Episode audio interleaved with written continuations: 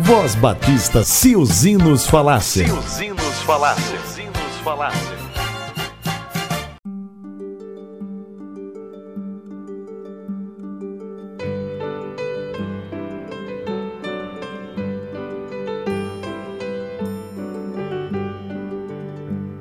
Bom dia, ouvintes da Voz Batista de Pernambuco. É com muito prazer que estamos de volta com esta parte do programa Se os Hinos Falassem. E agora vamos trazer o hino Deus dos Antigos. Deus dos Antigos é um hino por demais conhecido. Está no Inário para o Culto Cristão, número 34. A letra foi escrita pelo pastor Daniel Crane Roberts, que fala como Criador do universo e como ele nos guia como nação. Foi escrito para uma celebração do centenário do Dia da Independência Americana em 1876, na pequena cidade de Brandon, no estado de Vermont. Roberts suplica que a proteção de Deus continue eterna, fortalecendo-nos para glorificar o seu nome. Seu texto afirma fé na liderança passada de Deus à nação e invoca a sua bênção contínua como soberano, protetor, guia e sustentador. Israel conhecia a importância do favor de Deus. Bem-aventurada é a nação cujo Deus é o Senhor, está no Salmo 33 e 12.